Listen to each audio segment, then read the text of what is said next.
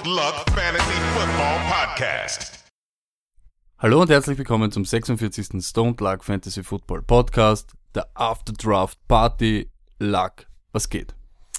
Ja, Arsch. Ähm, wir haben jetzt noch ein paar Wochen nach der Super Bowl äh, Content gehabt. Wir haben noch ein bisschen Inhalt gehabt, bisschen Sinn bis zum Draft. Bei mir ist immer nach dem Draft, äh, schlagt mich eigentlich in ein Loch rein. Nicht nur, weil ich wahrscheinlich immer noch müde bin von unserem Draft-Special, sondern weil ich einfach, ja, jetzt äh, mehrere Wochen kein Football habe eigentlich, wenn man ehrlich ist. Bevor man richtig durchstarten lag, ich lasse dich natürlich nicht aus. Pol von vor zwei Wochen, Rechtschreibfehler von dir versus meine schwache Grafik. Und die Leute meinen natürlich immer noch, natürlich immer noch, der Rechtschreibfehler ist peinlicher. Wenn ich dann noch dein Vote abziehe, fällt das Ganze noch viel klarer aus. Talk to me. Ja, das ist eh, wirklich ganz ehrlich, erwarte, habe ich eh erwartet im Endeffekt, weil es ist eh, die Polls gehen immer so aus, wie ich nicht denke. Das heißt, sie sind eh immer alle gegen mich. Finde ich eh super. Seid halt alle weiter für den Stony, werdet ihr sehen, was davon habt. Lack, jetzt hast du schon angesprochen, es kommt dieses Loch, ein bisschen, ein bisschen ein Durchhänger, eben starke Content-Suche, wie man sieht, überall, links und rechts. Was, was hätte man für Alternativen, was kann man sich sonst noch so reinziehen in der Zeit Also, jetzt? Nummer eins Alternative, wie es sicher keine Alternative ist, ist, äh, was NFL Network jetzt macht, unser aller Heeres- und Gottessender. Ähm, die, die starten am Montag nämlich mit den Top 100 Spielern der NFL-Saison. Das ist das absolut letzte. Auf Platz 85 nur ein kleiner Bit, den ich da rausgepickt habe, ist JJ Watt, was uns alle auf den 56, äh, 86. Platz eigentlich bringt, weil wir haben alle exakt genauso viele Sacks gehabt letztes Jahr wie JJ Watt. Nur damit wir wissen, was für eine schwachsinnige Liste das ist. Ähm, und also das ist mal auf jeden Fall ke keine Rankings. Das ist keine, das ist keine Möglichkeit zu contenten. Es ist auch keine Möglichkeit, den Draft jetzt zu beurteilen, aber dazu komme ich später. Äh, Basketball Playoffs ist eine Option, äh, ist aber auch immer dasselbe, weil eh immer LeBron James gegen die Golden State Warriors spielt und alles dazwischen ist halt so ein bisschen zwischendurch. Mir hat jemand gesagt, ich soll unbedingt Eishockey schauen, weil die Las Vegas Knights sind super geil und keine Ahnung, jetzt spielen gerade die Penguins gegen die Capitals und das soll so cool sein. Ist eine Option, aber das Problem beim amerikanischen Eishockey für mich, Stoney, ist, ist, ich sehe den Puck nicht. Ich sehe ihn eigentlich nie. Stimmt, ich habe auch schwerste, schwerste Probleme da Aber- immer zum Folgen, weil, aber jetzt sei mal ganz ehrlich, es fliegt eine kleine Scheibe, eine schwarze kleine Scheibe mit 100 irgendwas kmh durch die Gegend. Wie sollst du den sehen? Ja, da ist gleich einmal Frage Nummer eins. Warum ist die schwarz? Wenn beim Fußball zum Beispiel, nur als Beispiel. Weil das Eis so weiß ist. ja, aber warum machst du nicht orange? Oder so ganz knall neongelb? Aber ich, ich glaube ganz ehrlich, es macht keinen Unterschied. Es ist so schnell, Na, die Scheibe würd- kommt und zack, du würdest na, auch die orange Scheibe nicht dann- sehen. Ich würde einen orangenen Puck sehen. Du würdest einen orangenen Ich Puck würde einen sehen. orangenen Puck sehen, auf jeden Fall. Ich glaube, einen orangenen Puck sehe ich und schwarz vergeht er, weil die, die Schuhe sind schwarz, innen sind schwarz, alles ist möglich. Aber dann finde ich, wäre der richtige Pol, würdest du einen orangenen Puck beim Eishockey sehen? Ja, dann machen wir halt einen Poll dazu. Dann machen wir einen Poll dazu und fragen die Leute, würdest du einen, vielleicht machen wir gleich zwei untereinander. Erstens Oder würdest du eine orangene Scheibe beim Eishockey besser sehen als eine schwarze? So ein langer Poll, aber das gefällt mir. Das gefällt Kann mir. man ein bisschen anders formulieren. Machen wir so, vielleicht. machen wir so. Also ich, ich glaube erstens einmal, die, die Scheibe muss orange sein. Wenn sie orange ist, glaube ich, dann wäre super. Dann wäre Eishockey echt geil. Es dürften dann halt die Dress und die Schuhe nicht orange sein. Aber ich glaube, orangene Teams gibt's derzeit nicht. Aber Das das wär wäre dann, das wäre der nächste Trend, wie wenn beim Fußball, beim Eishockey alle auf einmal mit, stell dir vor, Verteidiger mit rosane Eislaufschuhe. Einfach weil es Ronaldo-Style Also, ist. Einfach so, weil wie Sidney Crosby-Style Wie ist. gesagt, es muss mir jemand wirklich erklären, ob er das, ob er wirklich den Puck immer sieht. Ich tue mir schon beim österreichischen Eishockey schwer, der circa ähm, das Zeitlupentempo vom amerikanischen Eishockey ist. Und beim amerikanischen, ich glaube immer, wenn die den orange machen würden, würde ich sehen und dann wäre Eishockey viel geiler. Also ich sag, orangene Puck viel geiler. Was im Pol-Endergebnis natürlich ergeben wird, dass er schwarz gehört, weil ich immer das Gegenteil bin. Aber okay, Offseason und Eishockey passt gleich gut lag. High Moment of the Offseason, es geht weiter. Diese Woche die Titans Edition. O-Line beim Nashville Predator Game voll drunk. Nutzen Catfish als Bierrutsche. Das Video dazu ist top. Es fängt alles harmlos an mit Mariota schwingt ein Handtuch und pusht die Menge. Die nächste Szene, die du siehst, ist Quinton Spain reißt sich ein Shirt vom Leib. Die Leute werden noch wilder. Und dann kommt's mit Levan trinkt Catfish Bier. mehrere Fragen zu diesem Video. Ähm, äh, erst, ich habe es eh schon auf unserer Instagram-Seite übrigens auch, wir sind jetzt auf Instagram, instagram.com slash stonedluck, einfach nach Stoned Luck suchen, Ludwig Anton Cäsar Konrad, nicht wie das amerikanische Glück. Äh, aber wer das hört und nicht weiß, wie man schreibt, die vier Leute werden es schon Ist ein man schreibt. Stone Luck Hörer. Genau, so ist es. Ähm, außerdem, nein, ähm, also ich habe es eh schon gepostet, wo ich ja meine, wo ich ja meine Bier, Bier-Stech-Aktion gegen die äh, der Titans vergleiche. Ich finde, ich habe es besser gemacht, muss ich gleich dazu sagen. Nummer eins, großes Problem. Mariota wirkt die ganze Zeit in dem Video, als wollte er nicht da sein und es wäre ihm das furchtbar unangenehm. Nummer zwei, hat ein O-Liner ein, einen Körper, um sich das T-Shirt vom Leib zu reißen? Nummer drei, warum einen Fisch als Bierrutsche Warum ich, der ich, Fisch? Und das ist ja, Warum ich, der ich Fisch? versteh's nicht. Ich hoffe, ich, Haben wir der irgendwas Fisch- verpasst? Aber Ich warum dieser Catfish? Es gibt doch auch keinen Fisch im Hockey, oder? Es gibt nicht die Boston Fishs oder die Boston. Nein, ich weiß- spielen die gegen die Sharks oder so? Vielleicht spielen sie gegen, aber warum dann nicht ein, nein, du kannst keinen Shark dahinstellen. Nein, aber sie spielen nicht gegen die Sharks. Aber, Ich so auf jeden Fall Mörder. aber es ist so, der, erste Punkt zu dir. Man merkt es ihm richtig an, er will nicht da will sein, da darf sein, aber gar auch nicht so irgendwie Ja. so angewidert sein, weil sonst, was ist nächstes Jahr los, wenn er sich jetzt schon die, im, beim Off-Season-Spaß die O-Line aufhetzt? er wirkt ein bisschen wie so ein Zwölfjähriger, der sich für seinen betrunkenen Vater geniert.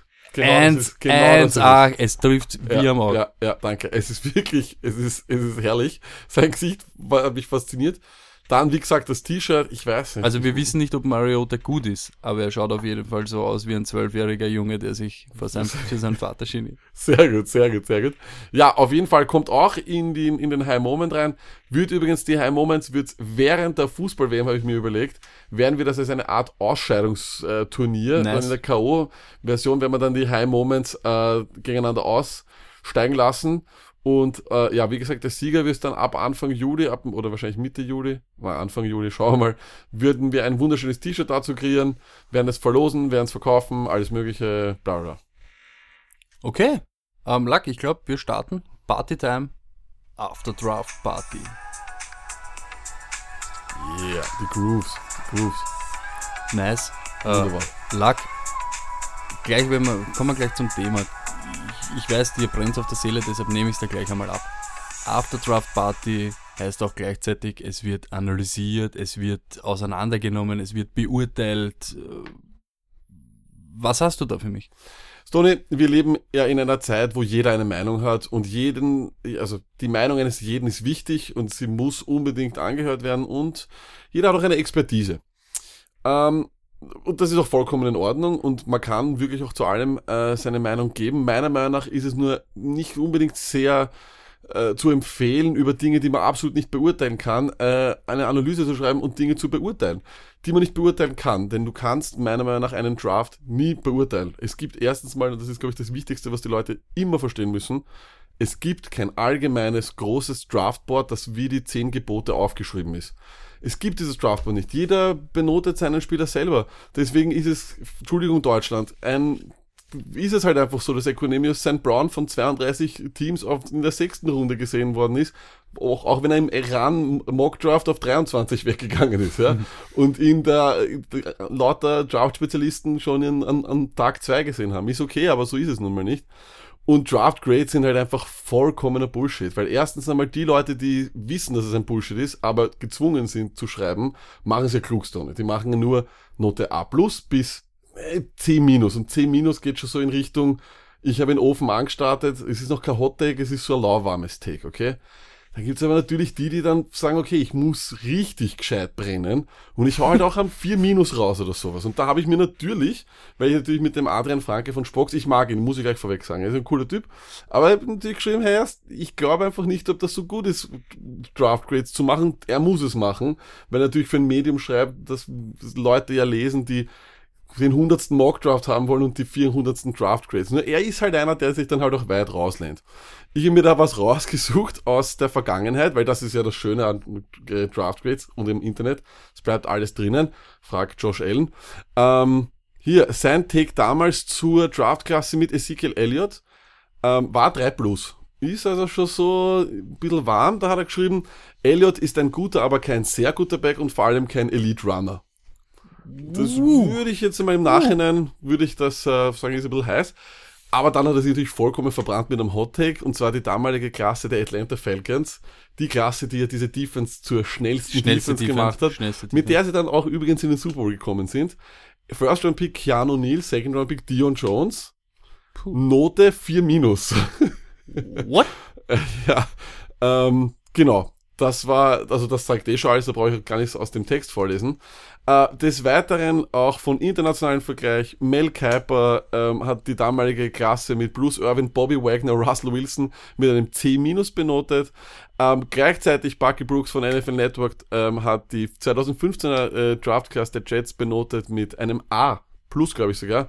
Leonard Williams, Devin Smith, Lorenzo Martin, Bryce Petty, Jarvis äh, Harrison, Dion Simon. Nur noch einer von denen ist im Team. Das ist Leonard Wilson und der eher, ja, war zwar damals der angebliche Stil des Drafts, ist aber auch nicht so rausgekommen. Und ja, im Endeffekt bitte Leute, ich meine, ich weiß, man muss wahrscheinlich, man muss irgendwas schreiben, aber nicht darüber diskutieren, nicht analysieren, wer ist der Stil des, Drafts, wer ist der Sleeper des Drafts. Es ist unnötig. Man kann eigentlich nur sagen, hat er dort viel Konkurrenz, hat er dort wenig Konkurrenz. Das ist es. Entschuldigung, ich weiß, es hat eine Minute gedauert oder zwei, drei. Ja, aber ich bin prinzipiell deiner Meinung, so Draft Grades und so Beurteilungen sind eher entbehrlich. Man weiß ja nie, wie der einzelne Spieler, egal was er im College gemacht hat, wie er das aufs nächste Niveau, auf NFL-Niveau umlegen kann. Und es ist im Prinzip wurscht, ob man jetzt einen Einser oder einen Fünfer vergibt, sie werden nicht besser oder schlechter performen, nur weil wir glauben, das zu wissen.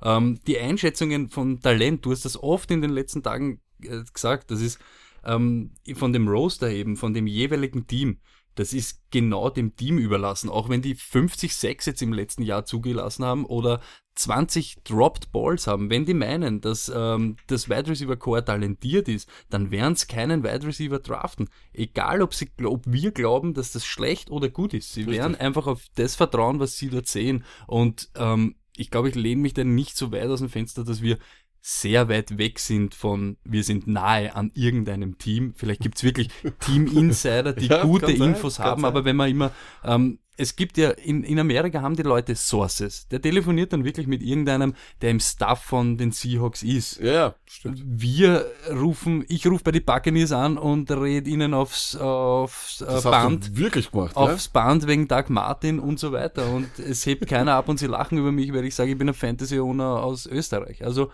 man Wahrscheinlich haben sie gedacht, aus Australia. Aus- also ich gehe immer so ein bisschen weg von dem, ist gut, ist schlecht, ist richtig oder falsch. Was ich immer mache, ist, ich schaue mir immer so an, was passiert ist, zum Beispiel so in der Offseason. Oder wenn ich jetzt hernehme, zwei Beispiele, die man eben so gut an, jetzt analysieren kann oder die man gut hernehmen kann. Die Giants zum Beispiel. Wenn sie wirklich die, die ganze Offseason schon äh, vorgehabt haben, Saquon Barkley zu draften, ist genau die Überlegung, ich hole mir einen Rookie Running Back, ich habe schon einen Quarterback, der auch öfter liegt als steht und nicht so gut, sage ich jetzt einmal, mobil unterwegs ist. Ich muss wirklich schauen, meine O-Line zu forcieren.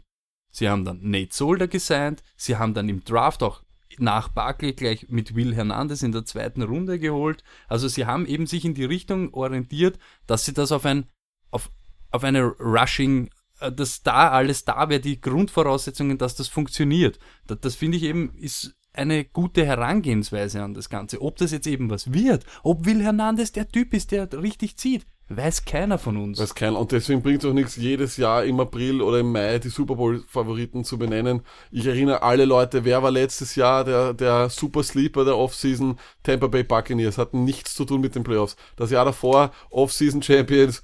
Jacksonville Jaguars, nichts mit der Offseason zu tun. Dieses Jahr, so ein bisschen der Darling sind die Chicago Bears. Mir wäre es nicht unrecht, wenn die nichts mit der Offseason zu tun hätten. Und, und gerade wenn wir immer jetzt hernehmen, Saquon Barkley, oder weil du vorher angesprochen hast, Zeke Elliott, es wird dem Team scheißegal sein, ob wir glauben, ob man einen Running Back so hoch nimmt oder nicht. Es haben nicht alle eben Sieg gehabt als C-, sondern manche haben gesagt, es ist ein Franchise-Player, einer, der uns wirklich völlig in eine neue Dimension hebt. Und was macht er? Es ist so. Gurley, genau dasselbe. Und ich sag's, ohne mich weit aus dem Fenster zu lehnen, Saquon Barkley ist ein Running Back, der seit Jahren bei den Giants nicht da war.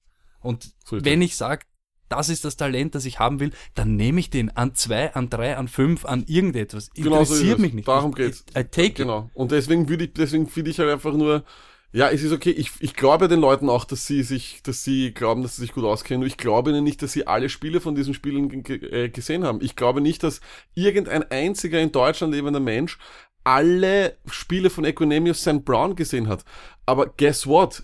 Es gibt Leute in diesen Draft-Räumen, die haben mehrere Spiele von ihm live gesehen. Ja, die werden das anders beurteilen. Glaube also ich auch. von dem her ist es halt wirklich immer wichtig, dass man das versteht, dass man da nicht so ein bisschen so enttäuscht ist äh, und dass man halt auch, ja, einfach das nicht so ernst nimmt, weil es einfach, ich finde eben das cool, was ich eben viel spannender finde, ist eine Draftklasse von vor drei Jahren zu beurteilen. Das, das, das sagt dir was, das kannst du dann vor allem mit dem diesjährigen Draft vergleichen, das lässt dich vielleicht auf den nächsten Draft eher vermuten, was gepickt wird, aber diese Draft-Beurteilung in die Zukunft ist ein Schwachsinn. Genau. Und eben, ich sage jetzt einmal eben, die Giants waren jetzt das eine Beispiel. Das andere Beispiel ist die Raiders. Sie werden jetzt gebasht hinten und vorne. Wir wissen natürlich auch nicht, was in der Offseason für uns ist, ist natürlich auch unerklärlich. Aber ich sage jetzt einmal so, sie draften in der ersten Runde Colton Miller. Auf College-Ebene war er ein bisschen ein inkonstanter Spieler. In der zweiten Runde PJ Hall, einen Non-FBS-Player, sehr hoch. In der dritten Runde mit Arden Key ein Problemkind, wo Luck noch immer sagt, er wird das Feld nie sehen und mit Parker einen Tackle. Wenn man in der ersten Runde schon einen Tackle genommen hat, ist das möglicherweise bei allen Experten ein Reach. Und in der vierten holt man sich Maurice Hurst, der Injury Concerns hat und Herzprobleme. Und auch da, man kann nur die Fakten zusammenzählen und sagen, es ist riskant aber no risk, no fun. Wenn ihnen das aufgeht, können wir uns alle Draftgrades einmagerieren. Männer, wir können uns alle brausen gehen und die Raiders werden dastehen in zwei Jahren vielleicht und werden sich feiern lassen. Ich glaube, Oder genau, sie kriegen genau. zu Recht eben in zwei Jahren, ey, was habt ihr da gemacht und wir müssen uns überdenken, ob die Entscheidungsträger, ob, ob die Entscheidungsfindung hier so richtig war. Mehr kann man nicht machen. Genau. Ob das jetzt gut oder schlecht ist. Ich würde deswegen, genau, ich bin auch eben der Meinung, ich sage in einem Draft nie, ist es gut, ist es schlecht. Äh, ich kann nur sagen selber, okay, äh, ja, ist kenne ich den, ich kann eigentlich immer nur sagen, kenne ich den, kenne ich den Spieler oder kenne ich ihn nicht. Das ist alles, was ich sagen kann. Ich kann nicht beurteilen, ob, ob der überhaupt eine Chance hat. Ich kann auch nicht beurteilen, wie der erwachsen wird. Der kriegt seinen ersten mhm. Paycheck, wer weiß, mhm. was passiert. Ja, voll. Also das ist, das sind Dinge, die kann ich beurteilen, deswegen mag ich diese Draft Grades nicht. Ja. Aber Luck, was hast du nicht verstanden? Es ist After Draft Party, Party Time. Wir sind der Uhr am Abzahn und drücken die Stimmung. Mats, möchtest du mal den Sound hören? Stark. Was mir immer taugt, ich bin ja so ein Idiot, ich warte eigentlich nur auf Hoppalas, peinliche Aktionen, irgendwelche geilen Geschichten. Äh, interessiert mich eben viel mehr als Analysen, Draft Grades oder irgendwelche schlauen Meinungen dazu. Und es waren ja wie immer einige leibende Geschichten dabei. Ähm, prinzipiell warte ich immer auf geile Namen. Aber manchmal muss man gar nicht auf die Lustavaio via Loyo Sutaniano Tuvia Veta via Voyes warten. Ich weiß nicht, was das große Problem ist. Tio Lavato, Lusu Polateo, Pateleten, Ducateo, wer? Prinzipiell gar kein Problem, aber manchmal geht es auch viel leichter, wenn man einen Vince Young hat und der eine ganz eigene Art für uns hat, den Titans Big Harold Landry vorzustellen. Achtung! To announce the Tennessee Titans selection, please welcome the University of Texas at Austin, quarterback Vince Young.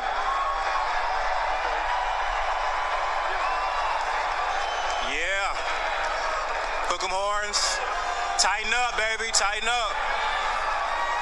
With the 41st pick in the 2018 NFL Draft, the Tennessee Titans select Honor Honor Landry from Boston College. Mörderisch. Der Call ist absolut mörderisch. Ich finde es vor allem am allerbesten ist, wie selbstbewusst er reingeht. Das huh? erste, das erste, yeah, das ist yeah. so gut, das ist so yeah. gut. Selbstbewusst, alles perfekt. Hat sich, hat wahrscheinlich das Kartel bekommen in die Hand, hat nicht drauf geschaut, hat sich gedacht, oh, ich Dann, erzähl dir den jetzt mal up. Na, voll. Zuerst irgendein Longhorn-Schmäh, hook him up on the ja, horns, genau, genau, genau. tighten up, what's up? Und dann, who the fuck is Honor Landry? Vor allem, wir werden das dann auch äh, auf unseren Social Media Plattformen teilen. Wir werden versuchen, in unserer schlechtesten Handschrift äh, aus Harold Honor zu machen. Ja, aber glaubst du, haben sie ihn klingt und hat das irgendeiner so Ding? Hat das falsch gelesen?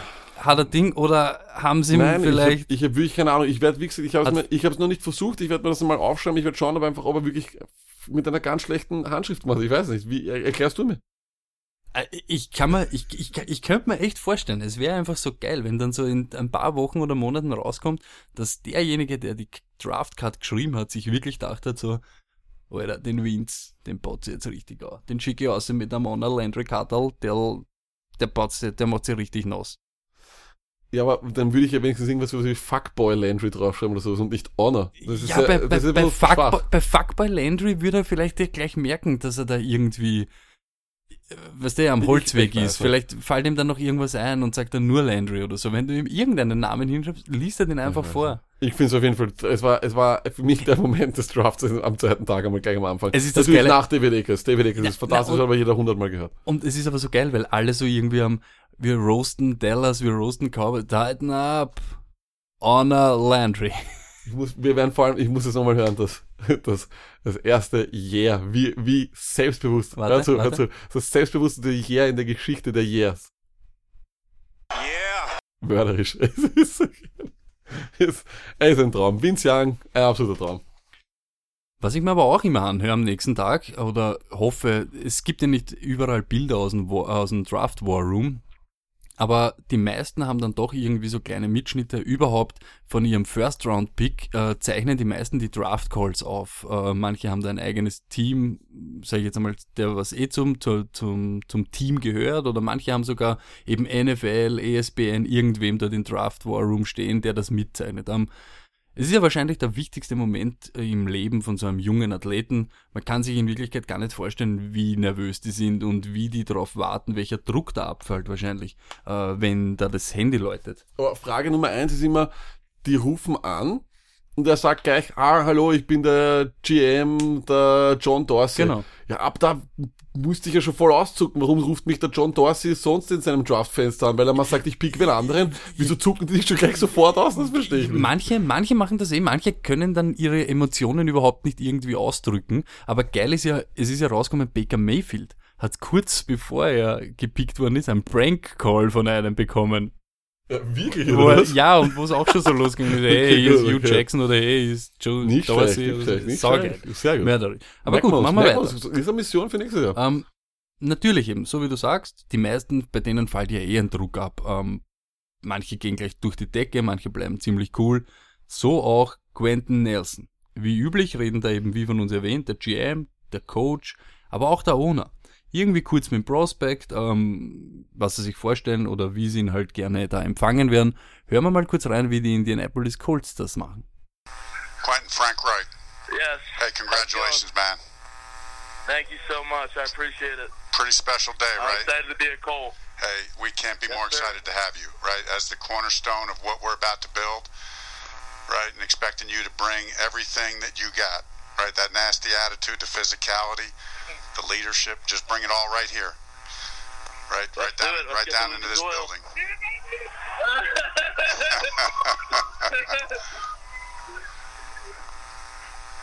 All right. Well, hey, listen, we can't wait to get you down so here. much. I'm going to give you back to uh, I'm going to give you back to our owner, Mr. Ursay, right here. Okay. Awesome. Thank you so Here's, much. Mr. here's Mr. Ursay. Hey Quentin, what's up, man? How's it going? Hey, you fired up? Yeah. Well, we good. Listen, I, you know, I've seen Hannah on the field live. I've seen Munoz on the field live. I've seen them throw guys around. All they keep telling me and all they've told me is, is how damn good you are, and we need we need your leadership, your toughness, and your your your long time. 12 plus career that I know you can bring, man, and uh, we couldn't be more excited uh, to have you, man. And and uh, I just uh, you're you're you're a rare, rare person, um, and you've accomplished incredible things. This is a big day for you. I hope you're taking it in with your family, and uh, we can't wait to get you. And uh, Andrew needs protection. Das so geil. Vor allem das Beste an der ganzen Geschichte ist, der, äh, dieser, dieser unglaubliche Schwing von Frank Reich, unser aller Lieblings, äh, Lieblingscoach Frankreich, ähm, der hat sich sozusagen, der ganz normal, wirklich seriös, und ab dem Zeitpunkt vom ersten, hey Quentin, what's up, man, das muss man jetzt gleich noch einmal reinhauen, Hey Quentin, what's up, man? es ist ab dem ersten, wenn ich Quentin Nelson bin und ich höre dieses Hey Quentin, what's up, man, denke ich mal so, scheiße, der ist zu, der ist zu. Ich denk mal, welchen fucking drunk, broke Bum habt ihr mir jetzt da ans Telefon gebracht. Wie kann der ein Owner sein? Wie kann der irgendetwas sein? Das ist der Moment meines Lebens und ich kann das niemandem zeigen, weil irgendeiner völlig da hineinlallt. Beim sechsten Pick lag, der, der Abend hat erst angefangen. Was passiert, wenn das der 27. Pick ist? Verstehst du Jim Irsay dann noch? Frage ist, ob der Ballard, der GM äh, der Colts, nicht deswegen nicht runtergetradet hat, weil er dachte hat, wenn ich jetzt auf Nummer, wenn ich jetzt auf Nummer 12 runtergehe, was passiert dann? Weißt du, was ich meine? Es ist eh jetzt schon zum Highlight geworden, was passiert, wenn ich jetzt runtertrade. Ist egal, ich nehme den safest Pick, den ersten Offensive Lineman, immer der safest Pick. Äh, das war auf jeden Fall gut. Vor allem ein, ein Nachwort noch zu, zu Honor Landry. Es ist, also, Hall of Fame Karriere ist eigentlich schon erledigt. Er kann niemals dieses Tape dann abspielen.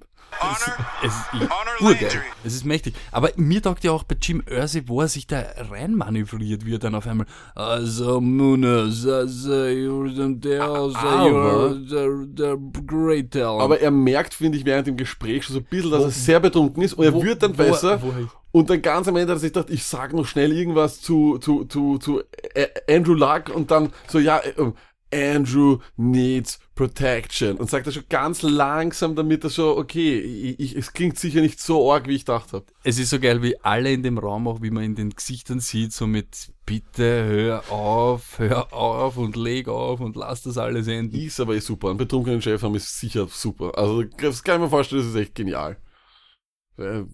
Kann sich an gewisse Dinge nicht erinnern. Was glaubst du, wie oft er schon den Jake Ballard wahrscheinlich gekündigt hat in der Fetten? wir kennen ja wen, wir kennen ja wen, der dreimal mit seiner Freundin in der ja- ihr, müsst euch, ja- vorstellen, ähm, der Lack ist ja eher dann so ein Genießer, der sitzt dann einfach so daheim. Ich bin ja sofort wieder am Arbeiten, am Worken, am Content suchen.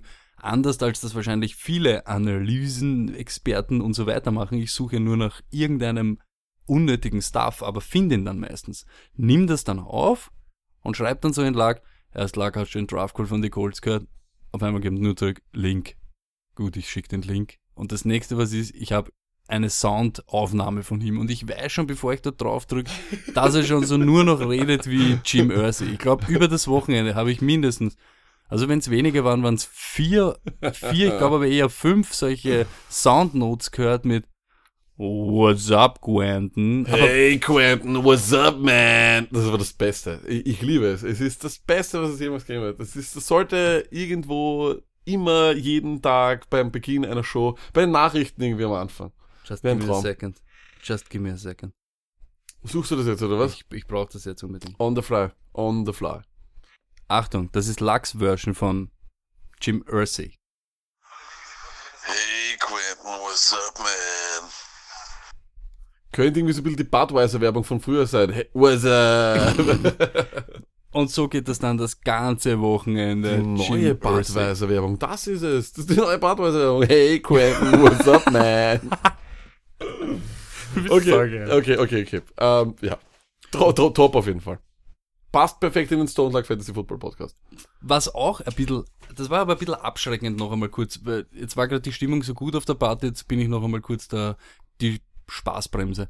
Was denkt sich ein Rookie, der voller Adrenalin ist und ready, dass er eben durch Wände rennt und alles niederreißt und voll äh, delivert an seinem ersten Training, wenn er das Dress mit dem Nummer 1 Pick von Ryan Shazier bekommt, der sich gerade circa, ich weiß nicht, ja, wenn es zweieinhalb Minuten Echtzeit über die Bühne geschleppt hat und jeder weiß, oh mein Gott, das ist Wahnsinn. Das ist Wahnsinn. Ich find's auch und du komisch. denkst dir dann in dem Moment, du bist eigentlich ready und, und dann siehst du, wie arg eben gleich so das wahre Gesicht oder das harte Gesicht dieses Sports. Ja, ich find's auch, ich fand in dem, die Amerikaner haben das, wir haben es ja auch gleich direkt in, in, unserem, Genau. in unserer Draft-Analyse auch als eher abschreckend gesehen.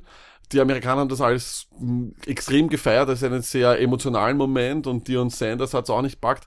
Ich find's irgendwie traurig, dass irgendwie, oder fast schon makaber, dass sozusagen, dass äh, der Ryan hier rauskommt, sagt, Hallo, willkommen in der NFL. Übrigens, das, was hier gerade, was du hier siehst, kann dir auch passieren. Du spielst Safety. Will- Willkommen in der NFL, Terrell Edmonds. Wahnsinn. Es Ich- ist schon ich- arg, oder? Ja, es ist halt arg. Es ist immer, es führt halt immer irgendwie auch so das, das, den, den Spiegel so wie vor, du sagst, dass wir waren, wir waren wirklich ist. gleich irgendwie, ich habe dann nur noch sagen können, Shazier war da, Shazier war da.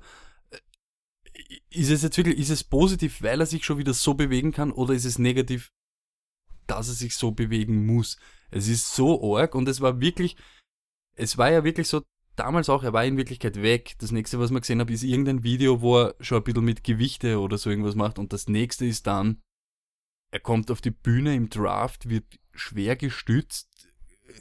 So wie du gleich gesagt hast, ganz ehrlich, lag, der setzt doch keinen, keinen Fuß mehr aufs Feld, oder? Nein, nicht mehr. Das glaube ich nicht. Das kann ich, ich, nein, also wirklich nicht. Ich meine, ich weiß nicht, wenn er diesen Sport wirklich liebt, dann, dann, dann macht er das. Aber wenn er klug ist, dann, dann nimmt er die Entschädigung, die er kriegt. Das Spieler bekommen ja wirklich sehr, sehr gute Entschädigung. Also Michael Finlay zum Beispiel hat mal seine Karriere beenden müssen eigentlich.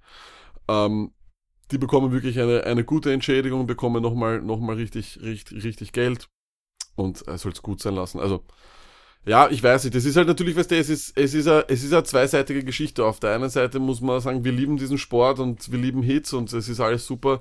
Auf der anderen Seite, glaube ich, wird einfach unterschätzt, wie, ähm, was für ein brutaler Sport das ist. Was mir halt nicht gefällt, ist, dass die NFL auf der einen Seite sagt immer, wir haben so viele Maßnahmen gemacht, dass es sicherer wird. Und dann schicken sie den Typen raus, was einfach von einer PR, von einem PR-Standpunkt, Marketing-Standpunkt eine absolute Katastrophe ist, muss man sagen, wie es ist. Ist, ist wirklich arg. Ich, Aber ich jetzt, weiß, sorry Stoney, aber jetzt müssen wir wieder die Musik reinbringen, wir müssen ein bisschen in die Afterparty Dann wart, dann wart. yeah. Jetzt geht's mir wieder besser. Yeah, yeah, yeah. Okay, ähm, Clark, wir haben ein bisschen uns überlegt über die Fantasy-Outcome für die ganzen Running Backs, Wide Receiver, Tight Ends, für die ganzen Offensive Players. Die Quarterbacks werden wir extra beleuchten, das mal so. Aber sch- schauen wir uns einmal an, ähm, wer hat alleine vom Landing-Spot her, wer ist äh, in einem guten Nest gelandet, wer hat es ein bisschen härter, wem hat es ein bisschen härter erwischt. Dazu möchte ich gleich einhaken. Ähm, wir müssen ehrlich sein, Stoney. Wahrscheinlich wird bis auf Rosen kein Quarterback starten. Das heißt, Fantasy-relevant sind die Quarterbacks meiner Meinung nach alle nicht. Glaubst du nicht, dass Allen gleich starten wird? Ähm, ja, aber er ist nicht Fantasy-relevant. Nein, Fantasy-relevant Wir werden ihn sicher beleuchten, aber er ist jetzt niemanden, den ich jetzt längerfristig beleuchten wird. Äh, und ähm, danke an unseren Freund Detti FB. Äh, ich liebe den Typen und der hat Es heißt nicht FB-Lack, es heißt Footballerei. Genau, Okay. FBI, so wie Footballerei. Okay. Ähm, trotzdem, äh, er hat das äh, wiedergegeben, was ich immer sage, ist, die letzten Jahre sind Wide Receiver technisch zum Vergessen. Und ich muss auch, wir werden es eh dann in der nächsten Woche noch äh, beleuchten, aber wir werden keinen einzigen Wide Receiver besprechen, weil alle in schlechten Landing Spots sind. DJ Moore spielt Slot Receiver für die Panthers, haben wir schon gesagt. Sutton ist der dritte, ist die Kopie von Demarius Thomas. Calvin Ridley ist dritter Wide Receiver und ich, und damit war es das eigentlich auch schon. Und Tight Ends, Rookie Tight Ends müssen wir wirklich länger suchen, bis da was Erfolgreiches war. Deswegen konzentrieren wir uns auf die Running Backs. Und die sind die Götter, das sind die Götter, das sind die absoluten Götter des Fantasy und die sind für uns am relevantesten. Okay, Lack, dann fangen wir an mit dem Draftpick 101 im jeden Dynasty Rookie Draft, Saquon Barkley. Was kann man sagen, außer, dass er, ich glaube, nach den vier Top Dogs, Bell, Zeke, Gurley und DJ, ähm, David Johnson, genau dorthin gehört. Ich glaube, er ist genau in dieser Variante da mit, mit Camara, Hunt, genau dort gehört er rein, glaube ich. Er ist selbstmörderisch, seine Stats waren abartig, 51 Touchdowns und 102 Catches. Mich würde wirklich nicht überraschen, wenn er in den Fantasy Drafts äh, in Runde 1 spät schon weggeht. Ähm, da wäre ich vorsichtig, da muss ich vorsichtig sein. Einfach, ich muss sagen, ich habe jetzt auch selber keine eigene Liste gesehen oder sowas, Stoney, aber der, du darfst nicht vergessen, ich weiß, Saquon Barkley kann wahrscheinlich allein sehr viel verändern. Das Problem, das ich habe, ist, er kommt zu einem Team, das penetrant einfach die letzten vier, fünf Jahre den Ball nicht laufen hat können. Eigentlich nicht so viel äh, Erneuerung in der Linie hat. Ich weiß, sie haben Solder Naja. geholt, ich weiß, sie haben Will Hernandez geholt. Hernandez ist ein Fragezeichen, Solder ist sicher nicht schlecht. Ähm, ja, ich, ich wäre da jetzt vorsichtig. Ich würde ihn niemals vor einem Kamara nehmen. Ich würde ihn niemals vor einem Hand nehmen. Ich würde ihn vor vielen Leuten nicht vorher nehmen. Aber, und da gebe ich dir vollkommen recht, er hat sicher von allen Rookie Runningbacks den mit Abstand besten Ausblick. Er würde Dreh- und, Wend Dreh- und Angelpunkt sein. Ich glaube auch, dass er vor allem OBJ besser machen wird. Und ich glaube auch, OBJ wird ihn besser machen. Ich glaube, das ist genau, ich glaube, das ist wirklich ist ein gutes äh, Spiel miteinander, Ja, gute absolut. Symbiose. Absolut, und er ist einfach allein von, wir können einfach Und sagen, natürlich, du hast recht, ist, Platz ist. ich habe das da auch auf meinem Zettel ganz groß, die Giants sind einfach kein Rushing-Team, aber möglicherweise wollen sie sich eben mit dem neuen Coaching-Staff dorthin mh, verändern. Eh, Das ist, das ist, das gebe ich dir recht, ist Spekulation, aber wir können auf jeden Fall sagen, sein Platz ist, dass der wird sehr, sehr oft den Ball bekommen. Meine Nummer zwei, und ich weiß, manche haben ihn vielleicht nicht so hoch, aber ich lehne mich da ein bisschen aus dem Fenster. Ronald Jones von den Bucks. Er ist ein Home Run Guy. ähm, die Highlights, ich habe es mal ein bisschen angeschaut, sind ein Wahnsinn. Jeder Run kann ins Haus gehen. Ich habe keine Zweifel, dass er Barber und Jacquees äh, Rogers outperformt.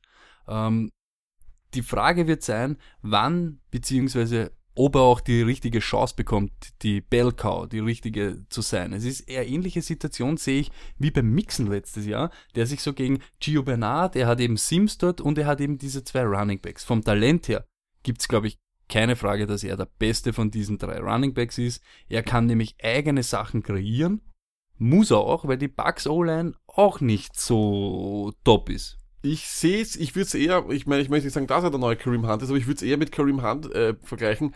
Für mich war Jeremy Hill, Gio Bernard, wenn du es mit Mixen vergleichst, das waren für mich höher einzuschätzende Spieler, das waren Starter.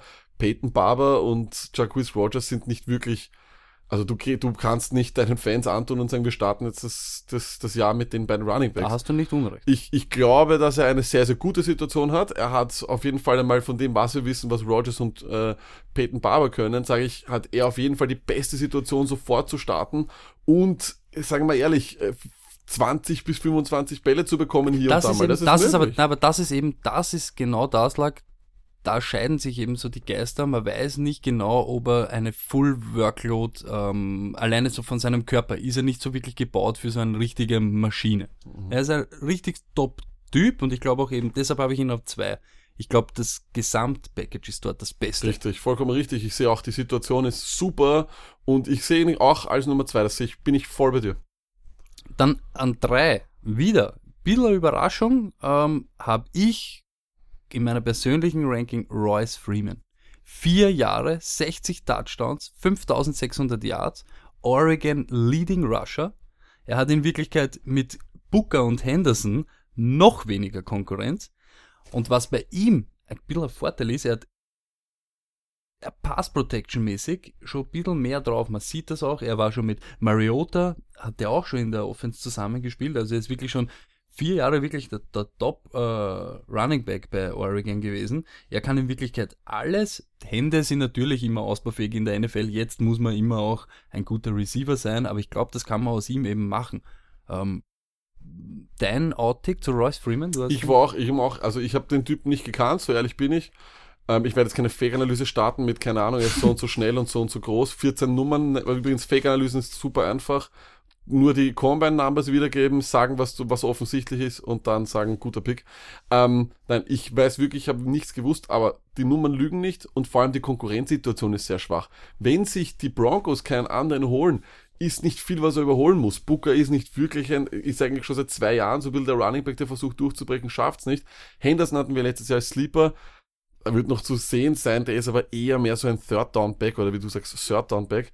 Ähm, von dem her, ich finde die Situation super und du, die Nummern lügen nicht, anscheinend kann er was. Wir werden es dann eh in der Preseason sehen, wie wie er und im, im, im Trainingscamp sehen, wie er performt, aber ich gebe dir recht und das ist das, was wir beurteilen können. Die Situation ist super, mhm. die Konkurrenz ist sehr dünn und das wollen wir, das, das ist es. Und außerdem, wenn Case Keenum dein Quarterback ist, wird es wahrscheinlich ein Running Team sein. Und was man eben auch noch sagen muss, eben Barkley, auch wenn, du gesagt hast, ähm, du hast Camara und so weiter, natürlich hat man die in Wirklichkeit noch vorne. Man kann ihn aber in dieser Region irgendwo sehen, sagen wir so, späte erste, zweite Runde irgendwo. Aber ich glaube, Royce Freeman zum Beispiel könnte so ein Integral sein, überhaupt, wenn du frühe Wide Receiver genommen hast, wenn es den in der dritten Runde genau. irgendwie noch so mhm. erwischt, ist ja Wahnsinn, oder? Genau, wenn der dann wirklich der Einser wird. Sehe ich wie du, wenn der wirklich, wenn der wirklich der Einser wird und noch nicht so einen Hype hat, kannst du den in der dritten Runde sneaky äh, holen und okay, unser, unser, unser Champion in unserer Liga hat gewonnen, weil er Kareem Hunt in der dritten Runde bekommen hat. So ehrlich muss man sagen. Auf alle Fälle. Ähm, an Nummer vier und lag, sei einmal nur ganz ehrlich, egal jetzt wie alles ist, Rashad Penny, angekündigt vor der Senior Bowl, hast ihn angekündigt, in der Senior Bowl sind wir durchtrat, wie wir gesehen haben, beim Combine hat er performt, seitdem sind wir in Wirklichkeit verliebt auf Rashad Penny. Er ist ein super kompletter Back, er kann wirklich rushen, receiven und sogar returnen. Ich sehe natürlich dann als Fantasy-Owner nicht gern returnen, weil es ist einfach nur gefährlich und bringt in Wirklichkeit keine Punkte. Ähm, weil ich wirklich ein Fan von ihm bin, sage ich, wie es ist. Sollte Carson kontrollieren, kann das ganz wild werden. Ich weiß nicht, wie oft die Seahawks schon gesagt haben, sie wollen wieder zurück auf Laufspiel, sie wollen es wieder forcieren. Negativ natürlich. O-Line ist in Wirklichkeit nicht verändert vom letzten Jahr. Er wird sicher ein bisschen Hilfe brauchen eben von der Line. Und dann, was halt da noch ist immer bei, bei Seattle, Russell bleibt Russell. Und Russell ist auch ein Mörder-Rusher. Und kann natürlich Genau. auch in solchen Dingen, du weißt eh, ich, weiß- ich glaube ich glaub aber zum Beispiel, er wird nicht der Leading Rusher dieses Jahr sein. Es wird halt eben schwer, Carson, Mike Davis, wenn er die alle schnell in die Tasche packt, kann es abgehen. Wird er sie schnell in die Tasche packen? Äh, eben genau, das ist eben das Ding. Ich, ich, es kann durchaus sein, dass er das wird, aber das würde jetzt in Richtung Draft Grade gehen, wenn ich das sage, sehe ich für mich so. Ähm, ich bin da eher der Meinung, dass er, schau, wir müssten einem Team vertrauen, das eigentlich zwei Jahre lang absolut keinen wirklichen Nummer 1 Running Back gehabt hat. Wir müssten einem Team vertrauen, das penetrant letztes Jahr bewiesen hat, dass sie den Ball nicht laufen können. Ähm, das vor allem dann irgendwie immer auf der Suche war nach seinem Running Back, dann hat vor allem auf einmal der Gott, der immer einen Featureback hat, nämlich Pete Carroll, der immer nur einen Running Back gehabt hat, auf einmal McKissick da hinten hingestellt und wie sie alle heißen. Ich weiß nicht, ich, ich, ich liebe Rashad Penny, ich liebe die Situation nicht. Ich müsste mehr sein und würde ihn eher in eine negative Situation packen. Ich wäre vorsichtig, da kann ich so früh nichts sagen. Die Situation finde ich nicht berauschend, vor allem weil Chris Carson so eine gute Figur gemacht hat. Okay, also du meinst so allgemein beleuchtet ist, natürlich, es ist sicher von denen, was wir jetzt gesagt haben, ist sicher die schwierigste Korrekt. Ausgangssituation. Ja. Aber deswegen, ich glaube, den nächsten Namen, den du nennst, da würde ich wieder sagen, der hat eine bessere Situation zum Beispiel. Du findest die, die Situation dann besser als Penny? Ich, Ich, finde gleich. Darius Guy ist besser. Entschuldigung, ich habe es jetzt gleich vorweggenommen. Gleich vor- ich ich also was, was ich sicher sag, was ich sag ist, er ist sicher der härteste Runner. Wirklich von allen, aber jetzt auch, ich glaube, er ist auch härter als Saquon eben. Er ist wirklich ein, ich Sicher, renn hundertprozentig, drüber. Er ist ein hundertprozentig. Tackle Breaker. Und was, auch wenn er sich die Rolle jetzt mit, mit Perrine, mit Summer G. Perrine teilen muss, Pirine, Oh Gott, ich sehe ihn Laksche schreiben, ich weiß, ja, wieder einen Namen falsch. Er Ja, hatte schon eine, eine kilometerlange Liste davon. Ähm, Fantastisch. eben auch wenn er sich die Rolle teilen müsste, gehen wir mal vom schlechten Ding aus. Ich glaube trotzdem, er ist der Goal-Line-Hammer. Ich glaube, er ist der, den sie dann wirklich reinlassen und bam, bam, bam, sie lassen ihn. Was bei ihm, was ich aber eben bei ihm, äh, da, das ist, das macht für mich den Unterschied zu Penny aus. Bei Penny, er könnte auch der Third Down Back werden, er ist auch der Receiver. Wem du nicht wegbekommst bei den Washington Redskins, ist Thompson. Den kriegst du nicht weg. Deshalb ist er bei mir eben ein bisschen niedriger. Was sagst du, Lack? Ja, mein Problem ist, Samaje Piran äh, hat penetrant gezeigt, dass er fummelt. Äh, Gruden hasst nichts mehr als Fumbles, deswegen hat er ihm schon letztes Jahr sehr, sehr schnell weggesperrt. Kann durchaus sein, dass Piran besser wird. Nein, es ist wirklich so, wie es ist. Ähm, von dem her ist er für mich eben da schon auf, auf dem First Down, auf dem, auf dem Second Down sicher, traue ich mich jetzt weit oder lehne ich mich weit aus dem Fenster, was sag, er wird starten. Ähm, Third Down gebe ich dir recht, wie es Chris Thompson nicht wegzurechnen, aber du kannst auch mit einem Einser und Zweier äh, Down, also mit einem, mit einem Two-Down-Back sehr erfolgreich sein im Fantasy. Und so wie du sagst, die Goal-Line-Touches würde er kriegen und die sind sexy, weil, wie du, wie du schon sagst, der härteste Runner im Draft, hundertprozentig, das sagt, äh, da braucht man kein Experte sein, dass man das auf Tape sieht.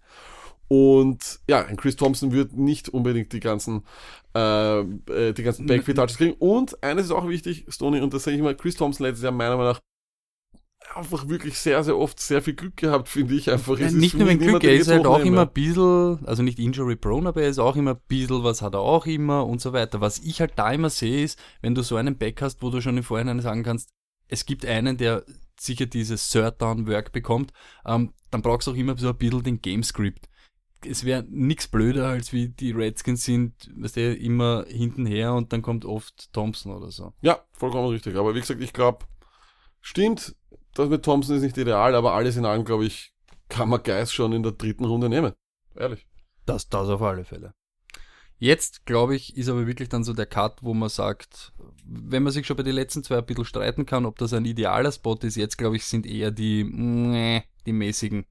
Ähm, Sony Michel, einer der Top Running Backs der Klasse, kann man wirklich sagen, er ist auch ein guter Receiver, aber er ist halt jetzt ein Patriots Running Back und mehr brauche ich in Wirklichkeit nicht sagen. Burkhead, Hill, White, Gillesley, hoffen wir, dass er forciert wird, weil wenn die Patriots schon mal hoch an, an, an Running Back nehmen, vielleicht, aber ich glaube es irgendwie nicht. Ich, Nein, ich, also ich wüs, ich, ich würde mich nicht aus dem Fenster lehnen einfach. Ich würde nicht, ich würde nicht meinen, meinen, äh, meinen wahrscheinlich dritten Runden-Pick oder sowas investieren für einen, für einen Patriots Running Back. Ab, fünf- ab Runde 6, 7 können wir einfach mal, mal spekulieren. Großes Problem an Sony Michel war es nicht so oft, ähm, dokumentiert worden ist, vor allem auch in den, in den, in den, im deutschen Twitter, sage ich jetzt mal, im deutschen Twitterland. Sonny Michel war der Fumble-anfälligste Running Back im Draft. Jeder 58. Touch war ein Fumble. Sollte man vielleicht mal so ein bisschen hinstellen. Ähm, ich weiß nicht, Bill Belichick wirkt, auf mich als auf jemand, der, wenn, wenn du fumblest, vielleicht dich nicht nochmal so schnell den Ball nehmen lässt. Ich habe den ganzen Draft der Patriots nicht, nicht verstanden. Ich werde aber niemals äh, Bill Belichick anzweifeln. gib einen, gib einen Draft Grade. Äh, ich, ich, wenn du jetzt sagst Grade, sage ich ja B-, weil da schwimme ich voll richtig. Aber, aber äh, diese Diskussion hat es auch kurz auf Twitter gesehen und ich war ja stolz wieder mal auf mich selber. Immer wenn ich so ein bisschen was, was halbwegs intelligent klingt, ich lese mir das ja noch ein, zweimal durch und denke mir dann immer, bist du gescheit. Weil, auch wieder, ohne beurteilen, die Patriots sind einfach dieses Team, wenn sie dieses Talent nicht sehen oder wenn sie nicht sehen, äh, dass der ein Second-Round-Pick wert ist, dann traden sie einfach Retour. Ob das gut ist, richtig oder falsch, weiß ich nicht und kann man nicht sagen. Und so wie du gerade gesagt hast, ich würde mir nie anmaßen, Bill Belichick da irgendwie zu korrigieren. Und wenn der eben meint, das ist es nicht, trade der Retour. Absolut, genauso ist es, aber alles in allem, nur um noch Sonny Michel abzuschließen, muss jetzt, wäre ich jetzt sicher nicht in den ersten, äh, wenn ich schon vier Running Backs in den ersten Runden hole, würde ich nie, würde ich ihn nicht angreifen. Ich würde ihn auch nicht draften, ganz ehrlich. Dann haben wir Job. Nick Chubb, ja. Nee. Äh, das ist ein bisschen schade. Ich, weil ich glaube, er wird Hyde einfach nicht ganz verdrängen können. Sie haben eben Hyde nicht gesigned oder das Geld gegeben, damit er nur zuschaut, wie jetzt eben Nick Chubb äh, die Rolle übernimmt. Äh, kann natürlich ein Problem sein und ist auch ein Problem, weil da gibt's auch wieder einen Third Down Hero. Der wird beide weg, wegstecken am Third Down. Duke Johnson hat einfach zu viel geliefert, ist zu stark und nicht wegzudenken. Das ist einfach meine Meinung. Ähm, das Problem ist auch, dass jeder weiß, dass Chubb eben gut delivered hat in einem Committee. Deshalb glaube ich auch, wird das auch so irgendwie dort sowas werden. Ähm, ja, alles in allem sind einfach in den letzten Jahren wurden wir so oft von Browns Running Backs äh, enttäuscht. Das ist ein Wahnsinn. Letztes Jahr hatten wir Isaiah Crowell als den großen Heilbringer. Wir haben alle geglaubt, die Browns sind besser. Ich bleibe weiterhin der Meinung, äh, alles, was ich jetzt sagen würde, ist nur, das äh, habe ich mir ein bisschen abgekupfert von Michael Lombardi, aber er hat vollkommen recht. Würdest du äh, Garoppolo nehmen oder Baker Mayfield?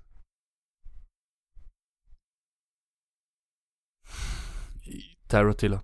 Okay. Nein, aber was ich damit meine, ist, ich finde irgendwie Ja, so, du voll für mich selber ist Es irgendwie, ist, ja. es ist irgendwie seltsam wieder, Ja, wieder der ganze Draft. Aber ist egal, Baker Mayfield kann auch jetzt Hall of Famer werden, deswegen ich will gar nicht in diesen Analysemodus reinkommen. Ich finde die Situation eine beschissene für Nick Chubb, äh, wie du sagst, weil du hast auf dem Third Down wahrscheinlich den, die besten Hände in, eines, eines, eines Running Backs. Genau in, das. Ja, und du Genau hast das. auf dem First und Second Down eigentlich, ich finde, Hyde hat letztes Jahr ganz gut gespielt. Vor allem am Anfang der Saison mittendrin, am Ende vielleicht nicht mehr so. Nur sie haben ihn halt für gutes Geld geholt und deswegen würde mich, finde ich die Situation wirklich schlecht und ist auch eher was für die späteren Runden, meiner Meinung nach. Dann hätte ich noch einen auf Lager, Kerryon Johnson. Ein- Ja, Auburn, wirklich ein, auch dort guter, ein harter Runner. Straight ist ein richtiger Grinder. Ähm, ich glaube sogar, dass er so der Leading Rusher bei den Lions werden wird. Nur was heißt das schon? Äh, bei Rookies ist auch immer wichtig, dass er ein guter Passblocker ist. Ähm, auch wenn er das wäre, Third Down wieder, Riddick. Es ist einfach schwer, äh, da irgendwie zu prognostizieren, wie und was da abgeht. Und wir, die wird sicher auch ein bisschen brauchen, um Amir Abdullah, und auch der hat Butterhände. Und wir wissen, die, auch jedes Jahr eine Enttäuschung. Aber er ist halt eben da. Und wann kannst du ihn ganz verdrängen? Wann, wann, wann wird hör er zu nehmen? einfach. Ich höre auf, ich habe mit, ich will, nicht- ich will nicht mehr über Lions Running Backs reden. Es ist jedes, ich, und es, die Saison beginnt in vier Monaten. Und ich habe jetzt schon keinen Bock mehr auf dieses scheiß Backfield. Es ist jedes Jahr dasselbe, Stone. Wir, haben, wir, wir sind im Endeffekt sind wir immer dann da und sagen, so wie du sagst, dieser Scheißname, Riddick. Er, er macht jedes Fantasy Backfield kaputt, weil er auf einmal irgendwie im- in der Red Zone dann aufgestellt ist. Was ich ja verstehe, weil er kann ja laufen auch und er ist der beste Receiver auch eben in der Red Zone eigentlich. die Aber du, haben. du weißt das auch, wie es ist. Du wartest dann zeitweise auf ihn und auf einmal kommt Zack Zenner. ja, ja. Also, äh, die, die, Nein, haben auch, eben. die haben auch wirklich, die haben die ärgsten Sachen immer auf Lager. Es ist Die Wahnsinn. Situation ist hier wirklich, finde ich, mit Abstand die schlechteste, weil die Geschichte ist schlecht, die Leute davor sind schlecht, äh, oder beziehungsweise die Konkurrenz ist sehr groß. Ich würde hier auch wirklich sagen, meiner Meinung nach, äh, vielleicht ganz Finger weg, aber ja, du wirst dich eh, ich meine, derweil noch einfach, ja, wir werden eh alles dann noch einmal korrigieren, wenn wir mal in die, in, in der, im äh, Modus sind, also in den, in den in Training Camps und sowas. Aber derzeit ist es eine furchtbare Situation, da tut er mir richtig leid, dass er da hin muss. Ähm, es bleibt dann eben noch einer, den ich auch seit dem Senior Bowl einfach liebe, Kalen Ballage bei den Finns. Er ist ein Power Running Back, der aber auch gute Hände hat. Er kann auch im Slot kommen, ist das auch zeitweise im College. Äh, Ich sage jetzt einmal, Two Running Back Package ist er sicher variabler einsetzbar als Gore. Also wenn mit Drake, wenn er da irgendwie gemeinsam, wenn es da irgendwo solche Packages auspacken. Aber das ist schon das Stichwort. Ist ein bisschen ein ärgerlicher Spot, ein bisschen buried mit Gore, mit Kenyon Drake, der, äh, ich sage jetzt mal, sein Outcoming Party letztes Jahr gefeiert hat. Ich glaube, der wird sicher am Anfang Wow, Coming Out Party. Nein, Outcoming, nicht Coming Ach so, Out. okay. Ähm, Okay. Ja, ist halt irg irgendwie schwer. Ich glaube mal, dass eben Drake jetzt einmal so jetzt der Frontleader ist und ich, wenn der sich nicht wirklich arg verletzt oder nicht richtig scheiße baut, wird es schwierig. Unübersichtliches Backfield, unübersichtliche Situation, schwierig zu sagen. Bin aber weder begeistert noch von Gore, weil ich glaube, irgendwann muss wirklich, ich habe mal einen Hund gehabt, der hat dann auch irgendwann nicht mehr, mehr laufen können, auch wenn er extrem alt war. Ja, ich will wirklich, äh, irgendwann wird auch das aufhören müssen. Ja. Äh, es ist wie es ist und irgendwann und Canyon Drake hat mich jetzt auch noch nicht so überzeugt. Von dem her glaube ich, dass da wirklich die Karten, ich glaube, hier ist einfach, hier gehen alle drei rein und alle sagen, okay, gut, let's, ihr habt's alle, clean slate, let's go. Spannende Situation für mich. ich glaube, es ist wirklich ich glaub- ein, ein, ein, ein Drake Ballage und Gore mm, so. Ich weiß nicht. Äh, eben, können wir nicht sagen, spannende Situation für mich auf jeden Fall ein Riesensleeper und einen Sleeper habe ich vergessen, Stoney, das war eh schon der letzte Name. Einen habe ich vergessen, das ist der Obersleeper. Braxton Berrios, New England Patriots, Wide Receiver, weiß, klein, enough said. Was ist mit Bo? Bo Scarborough, oder wie er heißt, äh, bei den Cowboys, ja, es ist komisch irgendwie, dass der in die, sechste Runde gedraft, also gefallen ist, nachdem der so groß ist wie vier Spieler. Ähm, ist aber spannend bei den Cowboys, auf jeden Fall als äh, Goal-Line-Back zu Sieg oder keine Ahnung, wie, wie das sich dann aufteilt, macht mir ein bisschen Angst. Ich kann nicht beurteilen, dafür kenne ich mich wahrscheinlich viel zu wenig im, im, im, im Scouting-Prozess aus, warum der in die sechste Runde gefallen ist. Aber wird spannend, ist auf jeden Fall etwas, was man schauen muss. Und äh, hast du, ich weiß, die Wide Receiver alle eher mäßig, aber hast du irgendeinen Passcatcher, der einen, einen guten Landing-Spot äh, hat? Gesicki, Mike Gesicki, der Tight End äh, von den Dolphins, gefällt mir, weil einfach, ich glaube, irgendwer muss die Bälle fangen von äh, Tannehill. Sie haben ja eigentlich nur noch Parker und ähm, dann irgendwie niemanden. Die Frage wird halt sein, wie sich das entwickelt. Für mich sieht es einfach nur nach der Situation aus, als wäre einfach jemand, der wirklich viele von diesen Slot-Catches von, von, von, von Landry übernehmen kann. Also nicht von Honor Landry, sondern von äh, äh, Landry, wie heißt der, Jarvis Landry. Ähm, ja, aber von dem her, das sind so ein bisschen die, die, wo man, wo man von den Passcatcher sagen kann. Also gute Situation. Alles in allem sind wir auch, wir haben ja immer wieder auch am zweiten Tag miteinander geschrieben, die Wide Receiver Situation ist wirklich furchtbar. Also keiner ist wirklich, kommt von den Rookies rein und sagt Hallo, Mhm, gib mir den Ball, der Ball, der stimmt. Balkon landet gleich einmal bei mir. Das ist wirklich nicht die Situation. Und das ist fast noch schlimmer als in den letzten Jahren. Und die letzten Jahre waren Fantasy-technisch, äh, also Wide Receiver Rookie-technisch ein Kraus. Okay, ähm, ihr seht, äh, jetzt eben nach dem Draft bei uns krieb, kribbelt schon langsam wieder die Fantasy-Stimmung. Wir werden das auch jetzt so ein bisschen immer ein bisschen einbauen, aber ganz ehrlich, wir wollen euch jetzt nicht so viel mit, mit diesen Stats und so weiter äh, quälen oder das, weil es eben erst im Juni, Juli wirklich dann interessant wird. Vor dem Draft-Ding, wo wir richtig brennen, wo sie auch diese ganzen Infos braucht, wo sie wo man sich gut und das unterhalten kann und wo man sich's auch merkt, wenn wir euch heute was erzählen, wir kennen euch vier ja jetzt schon, die dazuhören, äh, Partytime und so weiter in drei Wochen, ja, wissen wir eh- eher weniger. Also schauen wir mal an, wie Genau. die ganzen Trainings, Trainingscamps, äh, wie das eben abgeht. Vielleicht äh, gibt's ja auch noch ein paar Entlassungen, vielleicht setzt sich noch irgendeiner richtig durch. Genau, was wir auf jeden Fall jetzt für die nächsten Wochen uns vorgenommen haben, ist, dass wir uns einfach einmal nur die Depth-Chart-Situation, das heißt die Kadersituation der einzelnen Teams anschauen werden und ich einfach nur sagen, okay, wer ist unserer Meinung jetzt einmal schon von Haus aus kein Thema äh, wer ist vielleicht ein Thema etc., äh, dass ihr einfach so vielleicht für euch selber, falls ihr Listen schreibt oder sowas, euch Namen aufschreiben könnt von den einzelnen Teams äh, und dann einfach weitergehen könnt. Also kleines Beispiel, wir werden jetzt nicht sagen, ihr müsst unbedingt den, wie heißt da der Running Back äh, von den äh, Gillesley, wenn wir jetzt, wir werden jetzt nicht einen halben Podcast über Gillesley reden, sondern wir wollen einfach nur ein bisschen runterbrechen, sozusagen, wer ist Fantasy relevant bei den, bei den einzelnen Teams und wer vielleicht nicht. Noch dazu wollen wir auch ein bisschen beleuchten, was ist jetzt so in der Offseason passiert, was ist über den Draft passiert, wie haben sich die Teams verändert oder nicht, weil man das ja auch manchmal aus die Augen verliert, wer den neuen Coaching-Staff. Wir nennen das Ganze Stoned Luck Team Focus und packen da eben alles rein. Jede Woche eine Division oder so. Genau so ist es und das Ganze, wir würden uns dann auch natürlich freuen über Feedback auf den diversen äh, Instagram, Twitter, Facebooks etc. ein bisschen ein miteinander kommunizieren, vielleicht, Genau. ja, haut da mal irgendwer was raus, Daddy oder was von den Seahawks oder so, vielleicht haben wir irgendeinen Call-In oder so, können wir da irgendwie ein bisschen einen Input nehmen. Wir brauchen Detti sowieso als den Offensive Lineman-Experten. Ah ja, genau, er hat sich, Knädel mit Viers. Apropos Knädel mit Viers. Stony, du wirst immer besser. Du hast heute nur einen Ausdruck gebracht, wo ich glaube, der passt nicht und das verdient sich nicht mal ein, ein, ein Intro.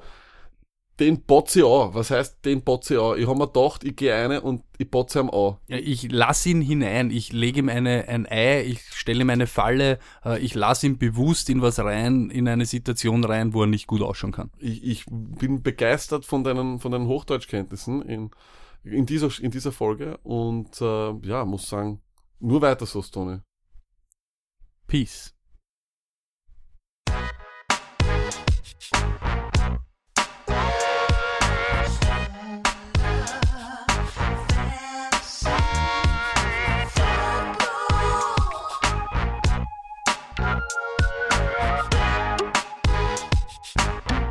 Stone Luck Fantasy Football Podcast.